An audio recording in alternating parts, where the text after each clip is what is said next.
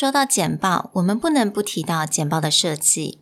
TED Talk 的 Chris Anderson 就跟大家说了，Having no slides at all is better than having bad slides。所以，当我们一定要用 PowerPoint 的时候，简报的外观就格外的重要。Hello，欢迎来到 Executive Plus 主管双语沟通力的 Podcast。我们希望带给大家最实用的沟通工具，包括了成功人士对全球市场的分享。职场英语的技能、跨文化沟通技巧与其他能帮助您成为出色领导者的工具。Hi, I'm Sherry, founder of Executive Plus. As a language trainer and certified coach, I've trained hundreds of managers from Fortune 500 companies such as Dior, Google, Deloitte, and Yahoo. And I'm Nick, Director of Communication Strategy at Presentality. I've helped startups raise millions of US dollars in funding and train the executives of publicly listed companies to present on the global stage. Welcome to the Executive Plus podcast, where you can take your communication and language skills from good to great. Hey everyone, welcome back to the Executive Plus podcast. Today, Sherry is going to continue sharing with us tips and tricks from the Chris Anderson TED Talk book. We're going to look a little bit into design tips from the TED stage. And then I'm going to share something that my partner Andrew has worked on to help people avoid a common PowerPoint design mistake. 那其实简报的设计来讲，虽然我知道很多人并不是想说，OK，我一定要上 TED Talk， 但是 TED Talk 跟简报来讲，它其实有很多是相同性。这种 PowerPoint slides，我相信大家现在是做简报的时候，你一定会有 PowerPoint slides，不管多长的简报都一定会有。但是当你要想，在书上它就有提到说，你如果可以想说，简报上面 PowerPoint 上面的 information 跟你所讲的 information 是两种不同的方式同时进行。所以观众他必须他的大脑会无意识下，他会决定他要专注在哪一边，是看还是去听。所以你的。整体的简报设计的时候呢，跟你所要讲的话，变成你一定要好好的来做一个整体的设计，因为你要想说那个观众他可能必须要分配他的注意力。So you know today I just really want to share some really easy tips on what things to do and what things to avoid。那当然我们也要欢迎 Nick 分享一下他的专业，因为其实他跟 Andrew 对于简报的设计跟这种故事的。 设计都是他们的专业。The first thing that I saw in the book, that I read in the book, it said something that you absolutely need to do is that when you're finished talking about your point, 所以我相信大家应该都有这样的经验。当你在讲简报，你这个 slide，你的这个重点讲完，你要进入到下一个重点的时候，the book says don't stay on the slide when you're actually done talking about it. This is a really simple trick that actually most people don't think about or don't do. Actually, if you're using Microsoft PowerPoint, there are two really simple tricks. You don't need to put in a blank slide inside your PowerPoint in order to stay on the blank slide. Actually, if you just press B on your keyboard, the screen will go black. If you press W on your keyboard, the screen will go white. This is really great, especially when you're doing internal presentations and you're sharing a lot of data. One thing that happens, and I've been in these kind of presentations a lot, is someone will put a lot of data points up on the board and then they will move on to the next point and they will leave like that Excel sheet or all those data points. Well, what happens is your audience is not listening to whatever your next point is. Even if you think it's super important, if there's a lot of data on the screen, people's attention will still be reading things on the screen, even if it's not important. So, one is visually, you don't need to have as much data on a screen. But two, even if you need to have a lot of numbers or you need a lot of information on the screen, the moment you're done talking with it, you need to move on because even if you verbally move on, people's attention span will not come with you. Put a blank slide, that's the easiest, or use a simple shortcut like B or W on your keyboard and it'll just wipe out the screen and then you can press B again and then move on. 所以就是简单的来讲，就是在我们的 keyboard 上面点一个 B，就是 turn to black or W turn to white。 Another thing that the book actually talked about is things to avoid. 那我觉得这个蛮有意思。其实我通常没有去想到这几点。那第一个就是说，avoid using more than one color for your fonts unless you want to make a point。最好就是 stick with 一种颜色。当你的字体就最好就是一种 最主要的颜色。那如果当然你要 highlight 一些重点，你再用另外一个，比如说 contrasting 的颜色。那你千万不要说用太多不同的颜色，因为变成大家都不知道哪一个才是重点。I think I see this a lot is on certain graphs. On a lot of graphs, they would do like five or six or seven different colors. Right. And I think it's because they want to contrast the difference between all these things. But this is also going back to our first point,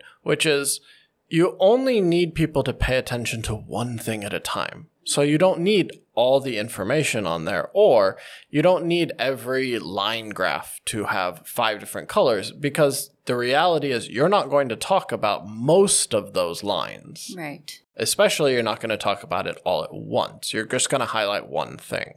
When it comes to colors, the standard thought process would be at maximum, maximum, your PowerPoint should have only three colors. Mm. You should have a headline color because if you're doing things right and you're bringing people's attention to a main idea, the headline will be one color. Your text should be another color. And any key point that you want to make should be a third color. And that's it. You don't need each key point to be in different color schemes. You don't need all the other things. And most of the time, your colors are not going to be very, very different. So, for example, by default, your text is probably black or some kind of darker gray. Then your headline and your highlight color should be somewhat similar to each other. So, for example, if my main company color is blue, Probably my headline is dark blue and my highlight color is light blue. So I have dark blue, light blue, and black. Like those are three colors. And for your entire PowerPoint, that's enough. Oh, okay. I see. 所以不要一下红色啊，一下 Yeah, I don't 红色 need like yellow and orange and red to highlight, plus like random purple headline. It's unnecessary. The easiest thing that we typically do when we're making professional PowerPoints is just take the company's colors or the company's logos colors and then incorporate them in. And then probably your headlines are your main company colors, and then we'll choose one contrasting color for a highlight. So it's say a lot of times medical companies like blue. Blue is a very common company color for medtech. And then either a green or an orange is a highlight. Not green and orange, mm. green or, Or. orange to highlight. All right. So now there's another thing that things to avoid. OK，要避免的事情。那这个我真的觉得很有意思。那我一定要来好好的问问 Nick 为什么。也就是书上讲说，avoid using bullets and dashes。但是我常常用 bullets, so I'm really surprised. So I have to ask, why not? It's kind of an evolution thing. Most of the time, we tell people you cannot put a paragraph of information on your PowerPoint slide. so people's next step is like, okay, if I can't put a whole paragraph for people to read, I'll just make like five bullet points. That's basically my paragraph just broken down into five bullet points. So the idea is those are the same thing. Yeah, bullet points are a little bit easier, but you're not actually condensing your information. You're not actually breaking it down. So in reality, bullet points just become a cheat code that you use to take your full text. But what people actually need to do is break it down even further and go, what is the main point? Because on a TED stage or in a company presentation, you're still to the idea that they should listen to you first, they should look at your PowerPoint second, which means your PowerPoint doesn't need to have as much information as you. You have more information. You're trying to get rid of the bullet point or the dash situation. It's back to PowerPoint fundamentals, presentation fundamentals, which is if someone reads this paragraph, not all of it's important. In fact, there's probably only one idea and maybe a few supporting details that are important. So the first thing you need to do is look at your paragraph and decide what's the main point. If they can only remember one thing from this entire slide. What is that?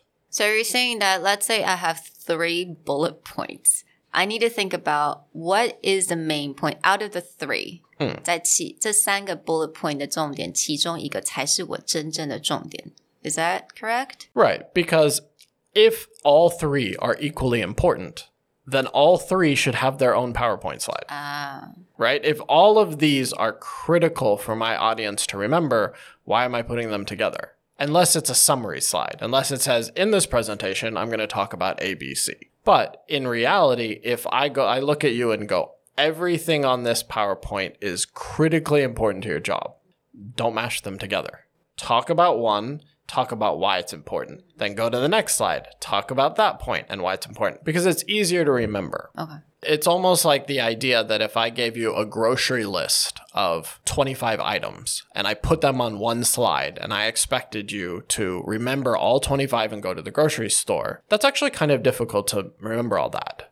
But if I gave you a grocery list and I broke it into categories, I said, here's all the important dairy products that you need to buy. Here's all the important vegetables that you need to buy. You'll actually have an easier time remembering the vegetable list and the dairy product list rather than one list of 25.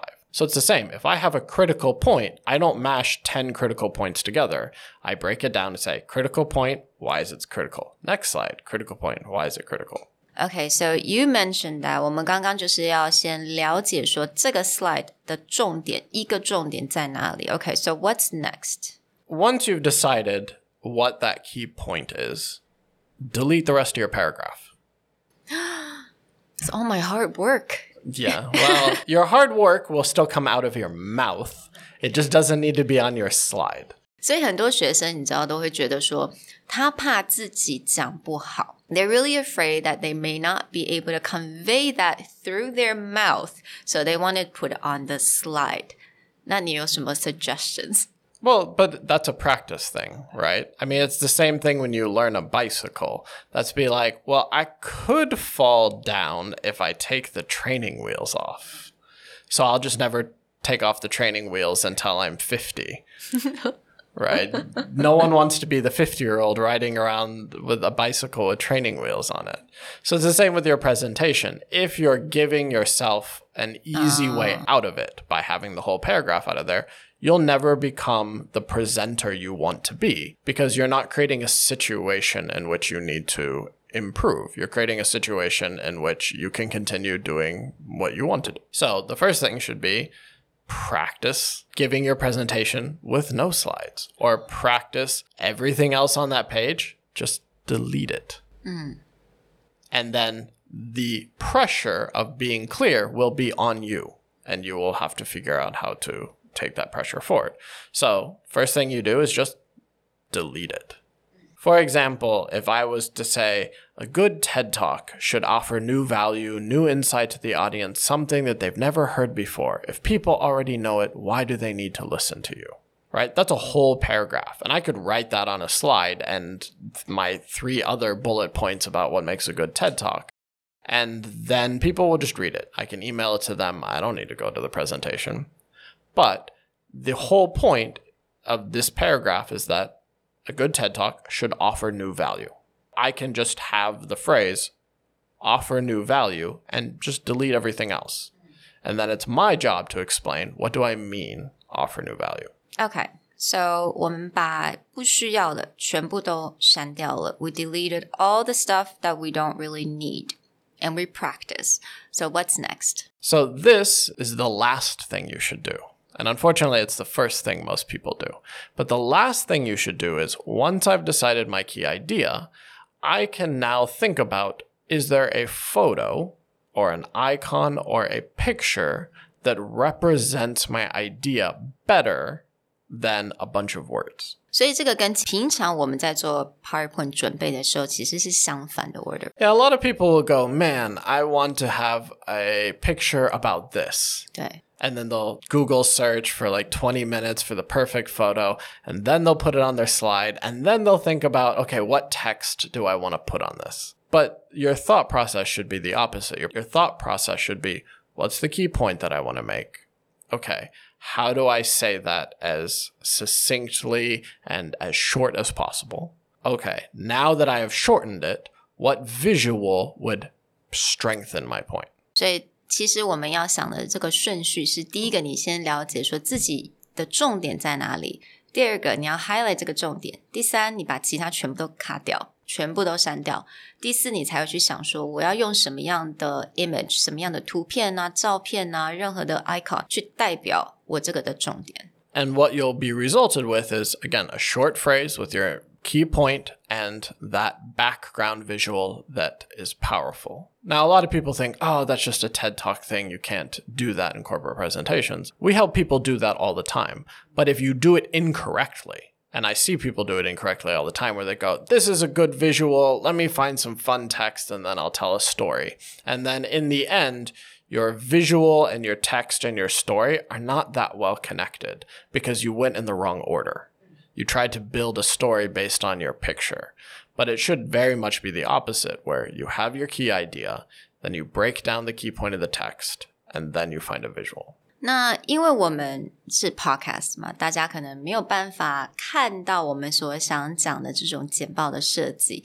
So, do you think we could have some examples for our listeners? what it's supposed so to if look like? people go to our Facebook after they listen to this episode, we'll actually have a post with a link to a downloadable where you can see exactly how this works in action. And this is a visual that my partner Andrew had made five, six years ago, and it's still Relevant. perfect and relevant example of how you can do this without any kind of design skill.